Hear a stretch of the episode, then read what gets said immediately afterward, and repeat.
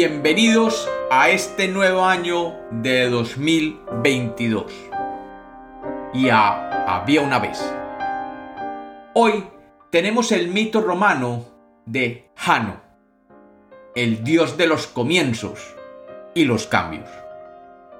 Bienvenidos de nuevo a Había una vez. Espero que lo disfruten. Había una vez. Había una vez en el antiguo Lacio, parte de la antigua Roma, en lo que hoy conocemos como Italia, un rey llamado Cameses.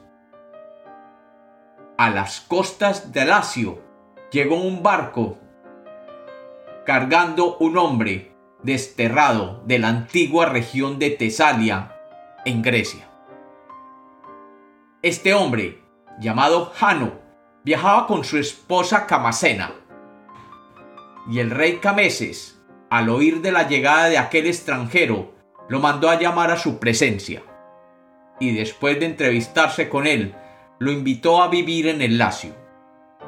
Jano, un hombre con una gran ambición, decidió fundar su propia ciudad, llamada Janículo. El rey Camés acogió con agrado la presencia de aquel extranjero, y juntos se aliaron para reinar sobre los habitantes del Lacio. Años después, Cameses murió y dejó a su amigo Jano como rey de todo el Lacio. Jano, un hábil administrador, hizo crecer la región y llevó a una época de prosperidad justicia y paz. Como rey del Lacio, inventó las monedas, y debido a esto, las monedas más antiguas romanas llevan la figura de Jano en una de sus caras. Un día, cuenta el mito, que llegó a el Lacio el dios Saturno, expulsado por su hijo Júpiter, y Jano, un hombre justo, lo recibió y lo acogió, mientras Saturno se recomponía antes de fundar Saturnia en la cumbre del Capitolio.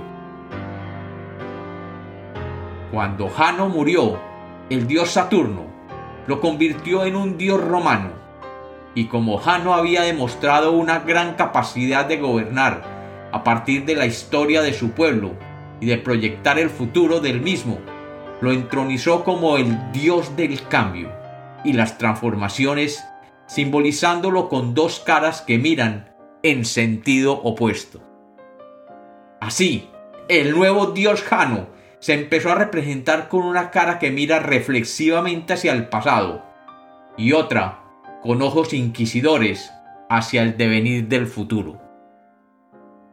Para los romanos, este dios comenzó a representar el cambio, y las puertas que miran el pasado y el futuro, o las puertas que dejan ver el interior y el exterior.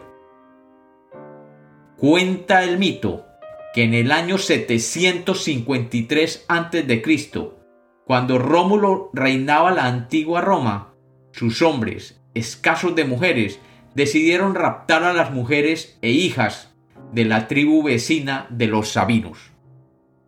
Y estos, al descubrir el rapto, decidieron atacar y recuperarlas inmediatamente. Los sabinos, al mando del guerrero Titus Tatius, rodearon a Roma y comenzaron a escalar las murallas de protección. Pero Jano, ya convertido en un dios, decidió proteger a Roma lanzando un chorro de agua hirviendo sobre los sabinos, provocándoles su huida. Posteriormente, durante el reinado del segundo rey romano, llamado Numa Pompilio, en el año 700 a.C., fue construido el primer templo a Jano, y este rey ordenó mantener las puertas del templo siempre abiertas, cada que Roma estuviera en paz, y cerradas cuando Roma estuviera en guerra. Hasta esas épocas, el calendario romano solo tenía 10 meses, Pero Numa Pompilio decidió agregar dos meses más antes del inicio del año que se realizaba en marzo.